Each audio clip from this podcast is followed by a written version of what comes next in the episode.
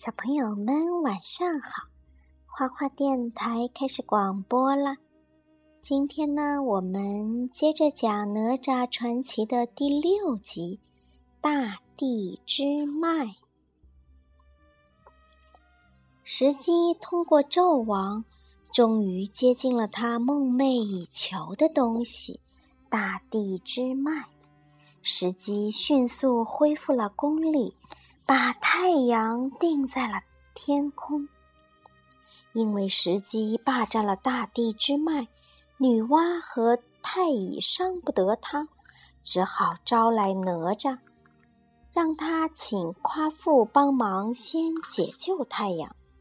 哪吒和夸父一起，与看守太阳的石山精展开了大战。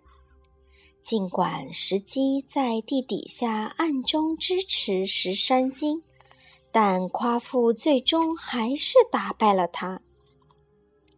太阳自由了，但是觉得太累，向着北极之地飞去。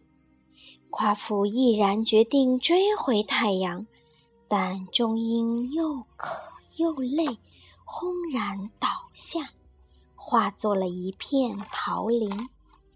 哪吒奋不顾身，继续追赶太阳，终于以赤子情怀打动了太阳。太阳回来了，哪吒决心捣毁石矶的老巢，可怎么也找不到入口。石矶趁机把哪吒诱到了地下河，困住了哪吒。地上呢？纣王因为抓不到姬发，下令屠杀西岐奴隶，迫使姬发出现。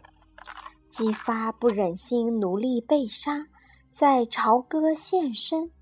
奴隶们受到感召，群起响应，发动起义。此时，哪吒在地下突围，击开了一扇石门，放出了一群石头妖怪。石头妖怪冲上了地面，协助官兵镇压奴隶起义。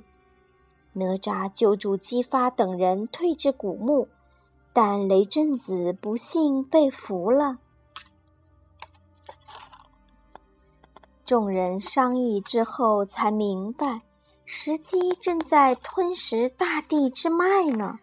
石矶又出毒计，叫申公豹钻进雷震子的身体。回到古墓刺探情报。哪吒和姬发研究大地之脉的所在，他们惊讶地发现，姬发能够感应到大地之脉的方位。众人悄悄地寻去，大地之脉原来正在石矶庙的下方。但是因为雷震子的叛变，众人被包围了，姬发被抓了起来。哪吒前去营救，发现狱中竟然也有自己的父母。狱中的李靖让哪吒杀杀死姬发，向纣王悔罪。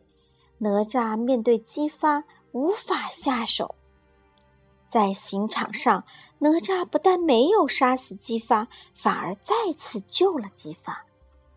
李靖知道一切已不可挽回。与殷氏准备被处死，结果太乙赶到，救出了夫妇二人。哪吒和姬发终于进入了地下迷宫，几经周折，冲进了密室。然而，大地之脉的最后一个花瓣儿已经凋谢，石矶与大地之脉合为一体。只要哪吒攻击石矶一下，地上就会山崩地裂，哪吒无法动手，反而被石矶打伤，退到了墙角。好啦，今天第五集《大地之脉》就讲到这里，小朋友们晚安。